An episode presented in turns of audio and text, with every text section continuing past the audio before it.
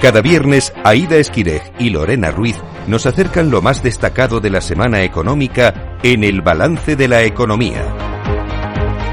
Aida Esquirek, buenas noches de nuevo. ¿Qué tal, Fede? Vamos a contar los titulares de la jornada. El Instituto Nacional de Estadística ha revisado al alza el Producto Interior Bruto español y ha adelantado a 2022 la recuperación del nivel previo a la COVID. La recuperación de la economía española ha sido incluso superior a lo anteriormente estimado, con un crecimiento del 6,4% en 2021 y del 5,8% en 2022. El crecimiento ha sido impulsado por el consumo privado, el buen comportamiento del sector exterior y la industria manufacturera, entre otros. La OCDE ha revisado al alza su previsión de crecimiento para España este año hasta el 2,3%, por encima de la que hizo el Gobierno en primavera y de la que presentó la Comisión Europea la semana pasada. Es la cifra más alta de los grandes países desarrollados. Eso sí, esta estimación previsiblemente tendrá que corregirse ya que se ha hecho antes de que el Instituto Nacional de Estadística revisara sustancialmente sus cálculos sobre el Producto Interior Bruto español en 2021 y 2022, que al final de este último ejercicio era 20.000 millones de euros mayor de lo estimado inicialmente. El jarro de agua fría ha venido de la mano del Banco de España, que observa cierta desaceleración de la actividad de la economía española en el tercer trimestre. Sitúa el ritmo de avance del PIB en España durante este periodo en el entorno del 0,3% intertrimestral frente al 0,4% del segundo trimestre. No es lo único. El organismo también vaticina un repunte de la inflación en 2024. El presidente de la COE, Antonio Garamendi, ha señalado la necesidad de un cambio normativo para que pueda ser compatible tener un trabajo con el cobro de la prestación por desempleo y ha insistido en la importancia de conectar la formación con las necesidades de las empresas. La deuda mundial alcanza los 287,3 billones con B de euros durante el primer semestre de 2023 y marca un nuevo récord. Este aumento del endeudamiento ha estado protagonizado por las economías avanzadas al 80% que ampliaron el volumen de deuda a casi 194 billones de euros. Los principales países responsables del aumento fueron Estados Unidos, Japón, Reino Unido y Francia en el caso de los países ricos, mientras que China, India y Brasil estuvieron a la cabeza de las naciones emergentes. También hemos conocido que la compraventa de viviendas ha bajado en julio un 10,5% en tasa interanual y encadena seis meses consecutivos en negativo. Se han realizado menos de 50.000 operaciones en un contexto marcado por la subida de tipos de interés y el consecuente encarecimiento de la financiación. El gasóleo registra su mayor subida semanal en más de dos meses, se encarece un 2% hasta alcanzar una media del 1,67 euros por litro, el precio más elevado desde comienzos de febrero, poco después de que se dejara de aplicar la bonificación estatal de 20 céntimos por litro. Por su parte, la gasolina se incrementó hasta unos 75 euros por litro en las estaciones de servicio españolas. Entra en vigor la ley europea de chips con la que la Unión Europea quiere duplicar su producción de semiconductores hasta cubrir el 20% de la fabricación mundial para reducir su independencia de Asia. En concreto, espera reducir su dependencia de Taiwán y Corea del Sur y entrar en la carrera global por impulsar un sector al que China, Estados Unidos y Japón destinarán subsidios mil millonarios en los próximos años. La actividad de la eurozona mejora ligeramente en septiembre respecto a agosto, pero sigue en el terreno de contracción por cuarto mes consecutivo por el debilitamiento de la demanda. El dato compuesto queda en 47,1 puntos, cuatro décimas por encima de agosto y registra su máximo de los dos últimos meses, pero aún por debajo de los 50 puntos que significa expansión. Facu alerta sobre la diferencia del precio del aceite de oliva en supermercados frente al de origen. En concreto, denuncia que el virgen extra ha subido este año hasta 2,57 euros más en los supermercados que en origen. Además, con estos nuevos datos de septiembre, el informe de la asociación muestra que el aceite de oliva virgen y virgen extra se ha encarecido de media un 107% desde enero del año pasado. Y en este asunto nos vamos a detener en el balance de la economía en la situación del aceite de oliva.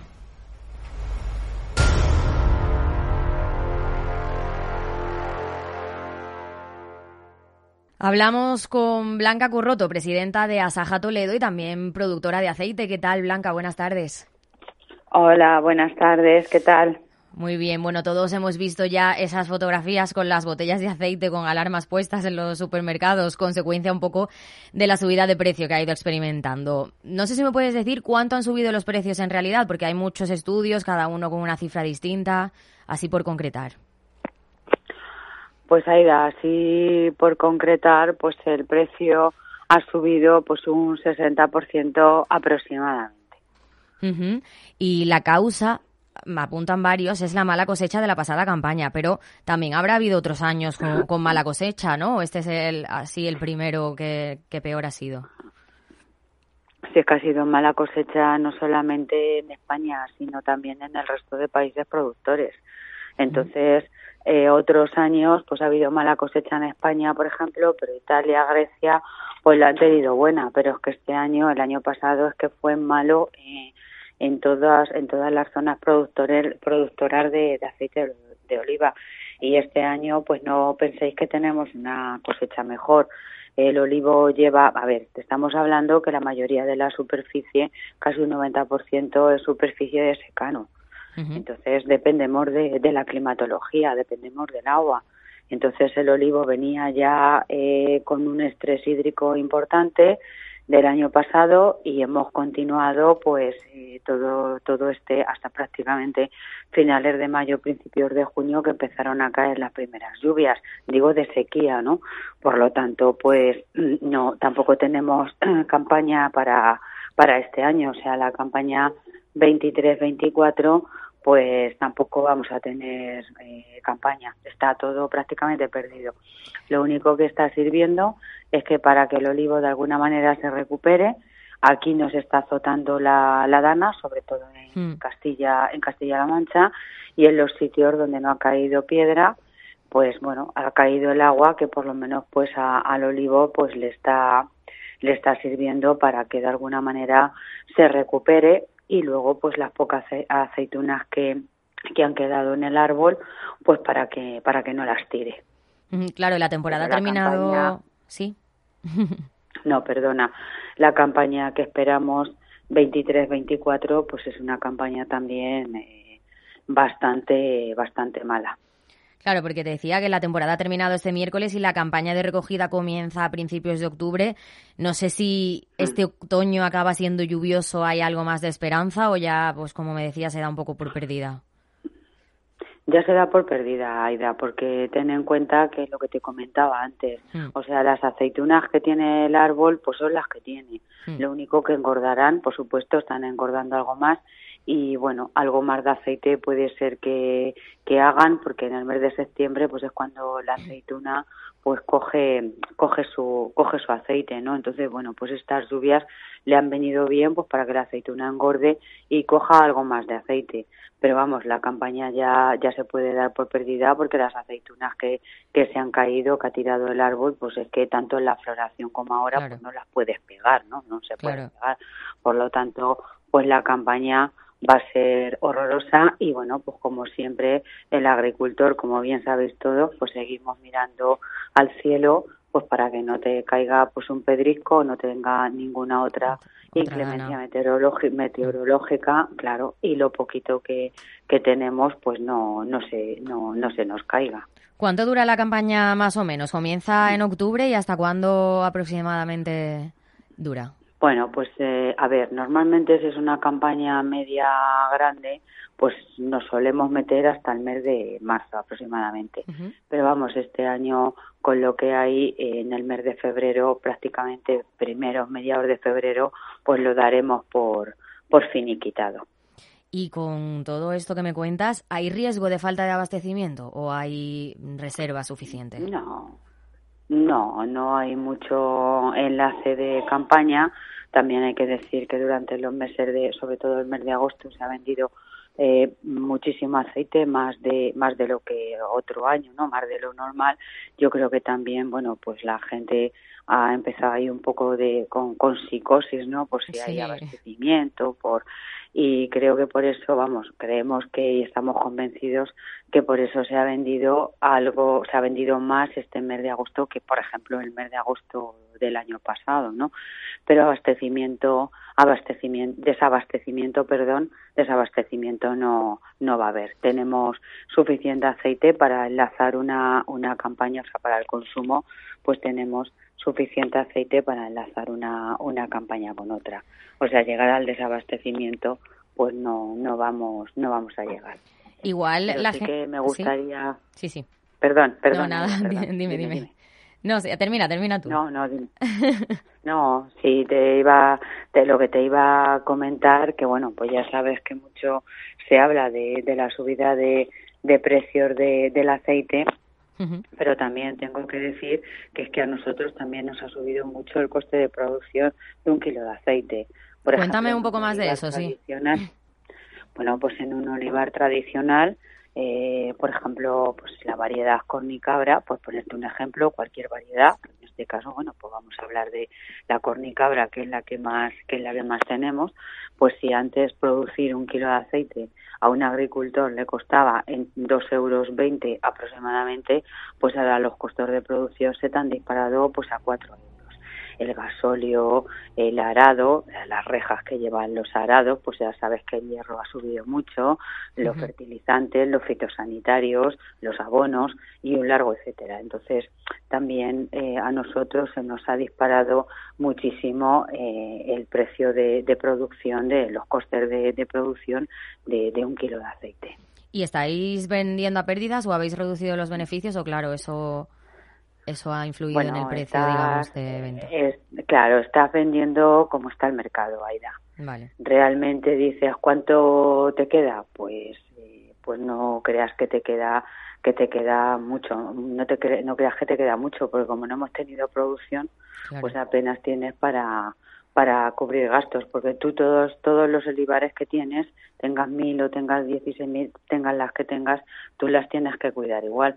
Pero claro. como hemos tenido una cosecha tan tan insignificante, porque realmente ha sido una cosecha insignificante, pues tú no con el dinero que estás eh, sacando ¿no? de la poca producción que has tenido no te da para cubrir los costes de, de producción de, de todo el olivar de todo el olivar que tienes. ¿Y los que también señalan al transporte como causante de la subida del precio? ¿Tú qué crees? ¿El transporte?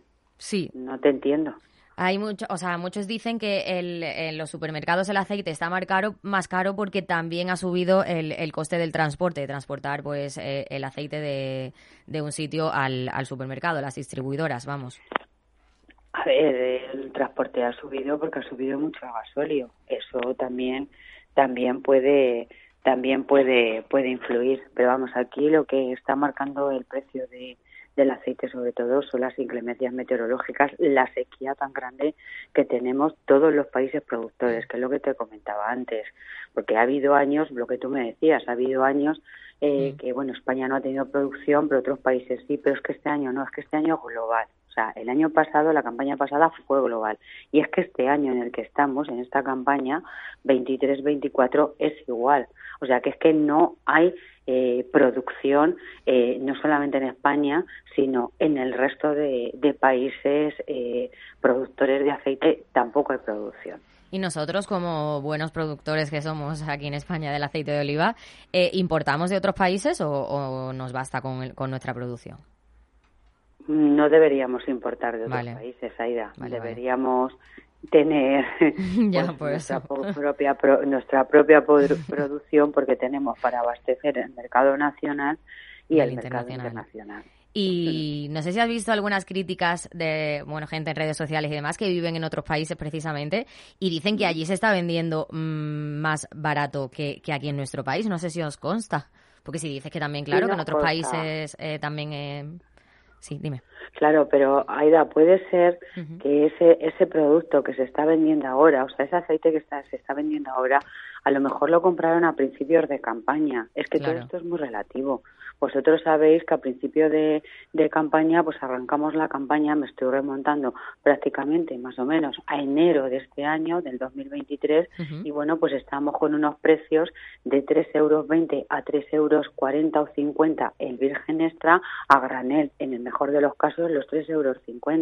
Entonces, desde el mes de enero hasta ahora, pues fijaros la, la, la, subida que hemos experimentado. Ahora mismo el, el granel eh, está a 8,20 euros a 8,30 euros, ¿no? Entonces, tú fíjate, desde enero que hemos comenzado hasta ahora hay una subida, bueno, vamos a poner una subida de 5 euros por no por litro, sino por kilo de aceite, porque nosotros vendemos en no en litros, sino vendemos en eh, eh, en kilos de aceite, digo el, el granel.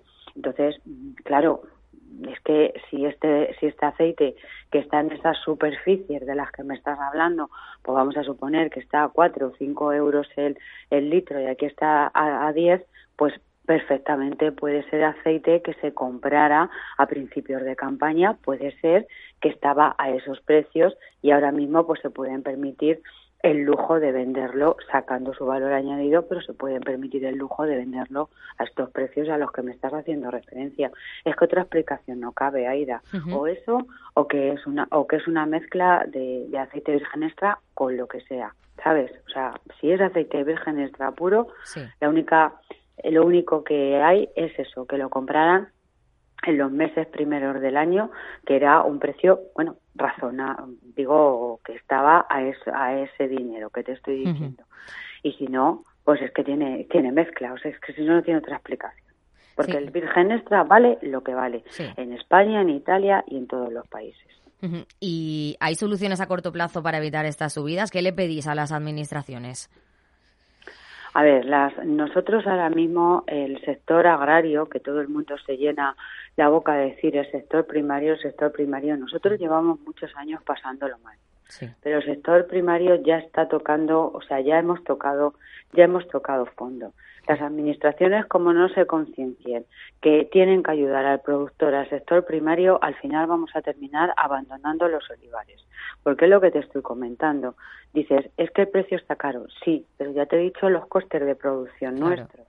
Entonces, tampoco vienes con, con campaña, tampoco vienes con cosecha, pues va a llegar un momento en que este olivar que tenemos, este olivar tradicional, que es de secano rabioso, pues al final vamos a terminar abandonándolo porque no nos salen las cuentas, no nos es rentable, ya no puedes seguir perdiendo más dinero. Una de las soluciones que podríamos tener es que nos trajeran agua. O sea, tiene que haber un plan hidrológico nacional porque donde hay agua hay vida, ¿no? Pero mientras que quien gobierne no se mentalice que hay que traer agua donde lo hay a donde no lo tenemos, pues, pues malamente. Por eso nosotros no hacemos nada que pedir agua, agua, agua para, para el sector primario. Y nosotros los que somos productores, los que somos agricultores, como es mi caso, que yo llevo toda mi vida viviendo de la agricultura y de la ganadería, ahora ya no tengo ganadería, pero en su momento lo tuvimos, nosotros lo que queremos es que nos dejen producir y por supuesto que nuestro producto valga lo que tiene que valer. La ley de la cadena alimentaria no funciona, Aida, no funciona. Y esto esta organización agraria, Saja, lo hemos dicho infinidad de veces. Aquí la, la, ley de la cadena alimentaria, nosotros no teníamos que estar vendiendo a pérdidas para y tiene que ser un 33% para el productor, un, 3%, un 33% para la distribución y un 33% también para el consumidor. Aquí no pueden seguir pagando los platos rotos el consumidor, en este caso, ¿eh? que es el que va en línea a comprar, y el, productor, tampoco. Claro. Aquí lo que seguimos es, como siempre, la intermediación en la que se está llevando el gato al agua. Y mientras que quien gobierne no se tome esto en serio, pues vamos a seguir con estos disparates. Con estos, vamos a seguir con estos disparates. El productor arruinándose y el consumidor, pues tirando, por ejemplo, en el caso del aceite, ya que estamos hablando de él, pues tirando hacia otros aceites porque no puede permitirse, en hmm. su cesta de la compra, comprar un virgen extra. Y es una pena porque el, el, consumo interno que se va perdiendo del aceite de oliva virgen extra, pues al final, mm, si por ejemplo pierdes un 5% de, de, de, consumo, pues es muy difícil que lo vuelvas a recuperar. A lo mejor recuperas un 1 o en el mejor de los casos un 2. Al final la gente se, se, se acostumbra a, a, a, otras grasas, ¿no? Pues un aceite de girasol y bueno, pues es lamentable que con los beneficios que tiene el aceite de oliva virgen extra, que está más que comprobado, pues que por estos precios pues que no no pues que no se pueda porque no se que no se pueda consumir no pero ahí el gobierno pues tiene la labor de que esto funcione y además también tiene una labor de inspeccionar para que se hagan las cosas bien, cosa que no está haciendo ni que esto funcione ni inspecciones, que es lo que tenía que estar haciendo también. Bueno, de hecho, el próximo mes de octubre es la reunión del Observatorio de la Cadena Alimentaria. No sé si tenéis ya preparadas vuestras reclamaciones, aparte de que, de que la ley básicamente no funciona. Efectivamente, aparte de eso que te acabo de decir, nosotros estamos estamos trabajando en esto y además estamos analizando sector por sector para podérselo eh, exponer. ¿Y crees que esta situación daña la imagen del aceite de oliva y sus productores? Pues no debería, Aida, no debería, porque no, no debería dañar la imagen. ¿Por qué va a dañar la imagen si nosotros pues somos somos productores y la mayoría de, de la gente, vamos, la mayoría de las personas empatiza con nosotros, porque la mayoría de las personas, pues aunque estén viviendo en, en capitales, por ejemplo en Madrid, como, como estás tú, pero la mayoría de ellos pues tienen un pueblo, tienen un pueblo y en muchos pueblos pues tienen aceitunas tienen olivares, ¿no? Entonces, bueno, pues saben eh, lo que estamos pasando y saben y saben lo que y saben lo que es. Entonces, dañar la imagen no, porque eh, la gente, la sociedad sabe eh, bueno, pues lo que nos cuesta, la sociedad sabe las inclemencias meteorológicas por las que estamos pasando, o sea, dañar la imagen, no. Al contrario, yo lo que noto afortunadamente es que personas que no son de, nuestro sector pues empatizan empatizan mucho con nosotros. Y además te dicen es que os tendrían que estar ayudando. Dice pues la gente empatiza con nosotros nos dicen que nos tenían que estar ayudando y son conscientes que como nosotros no produzcamos pues al final alimentos españoles pues se van a fundamentales claro. Claro son fundamentales pero que te vengan todo de fuera que los países terceros están produciendo con de unas maneras que no te están garantizando la salud alimentaria pues hombre es bastante es, es complicado, ¿no? O sea, eh, la salud alimentaria es lo fundamental. Nosotros producimos bajo unas normas de calidad muy estrictas y con unas garantías alimentarias eh, del 100%, pues que los países que, o sea, los productos que nos están trayendo de países terceros, pues oye, mm, cuidado con ellos, ¿eh? que vienen con muchos productos fitosanitarios que aquí en Europa llevan 30 años prohibidos, ¿no? Yo siempre lo digo, por favor, mirad las etiquetas, mirad las pues etiquetas mirad las etiquetas de dónde viene ese producto y cuidado, porque al final somos lo que comemos, Aira. Somos lo que comemos. Totalmente. Y, nuestro organismo, pues si no estás comiendo alimentos saludables, alimentos de calidad, pues al final se resiente. Eh, bueno, cada vez afortunadamente también os estáis dando más a, conocer, ¿no? Más visibilidad de, todo el, campo. De hecho, Asaja Toledo estuvo presente en la protesta que hubo ante los ministros de Agricultura de la Unión Europea. Eh, también muchos agricultores, productores y demás criticáis eh, la PAC. No sé si esas fueron las principales reivindicaciones de esa, de esa protesta o, o, mm, si es el conjunto de todo, claro. Bueno, fue la principal reivindicación porque la PAC de este año es una que con la que estamos trabajando es una política totalmente desacertada. O sea, cuando hay un montonazo de hambruna en el mundo, cuando nos hemos visto que ha explotado una guerra en Ucrania, que es el mayor productor de cereales, el año pasado acuérdate lo que pasamos, ¿no? Para traer los barcos, para alimentar a los animales y tal, y que Europa te vaya enfocando para que tú, eh, en, vez de producir, no produzcas, que estás con el rollo este de los ecoregímenes, que al final es empezar a dejar las tierras improductivas, sea un olivar, sea un viñedo, o sea lo que sea y que está, o sea cereal y que estamos viendo que no funciona, pues hombre, yo creo que Europa se lo debería pensar, los ministros se lo deberían pensar, empezando por, se, lo deberían plantear, empezando por el nuestro, que se lo hemos dicho muchas veces, y empezar a cambiar esta, esta política tan desacertada para empezar a producir. Porque la gente que vivimos de, del campo, los que somos agricultores y ganaderos, ¿eh? Lo único que queremos es producir producir, producir y producir, que nos paguen por nuestro trabajo. Queremos producir. Entonces, hemos dicho a Europa, no, así no, porque así vamos en dirección contraria, en dirección contraria. Y bueno, ya para terminar, el presidente de Asaja, Pedro Barato, ha pedido a las administraciones pues mayor implicación, ¿no? Para garantizar la viabilidad de las explotaciones, porque dice que si sigue la situación actual, el campo saldrá a la calle. Sí, efectivamente, el campo vamos a salir a la calle el día de nuevo Efectivamente, el día 5 de septiembre fue la primera manifestación, pero nosotros no vamos a parar, porque es lo que te comentaba antes. Al sector primario no nos ayudan en nada. Hay dinero muchas veces, pues para, yo qué sé, para otros sectores o para otras cosas, para lo que ellos consideran. Pero para el sector productor, que somos nosotros, no hay dinero. Y de verdad que es que el campo ya ha pasado, ha tocado fondo. Mira, Aida, llevamos un año que yo mm. eh, lo hablo mucho, es para enmarcar, agronómicamente hablando. Un auténtico desastre, no se salva nada. Cereales no hemos recogido nada, nada. Luego los leñosos eh, tanto los pistachos como, como el, el, almendro, que están finalizando ahora la, la campaña, una reducción de un 80, de un 70%, dependiendo la zona, eh, lo que se ha reducido. Mm. Sobre todo, a ver, dado por la sequía. La viña, el viñedo, un auténtico desastre.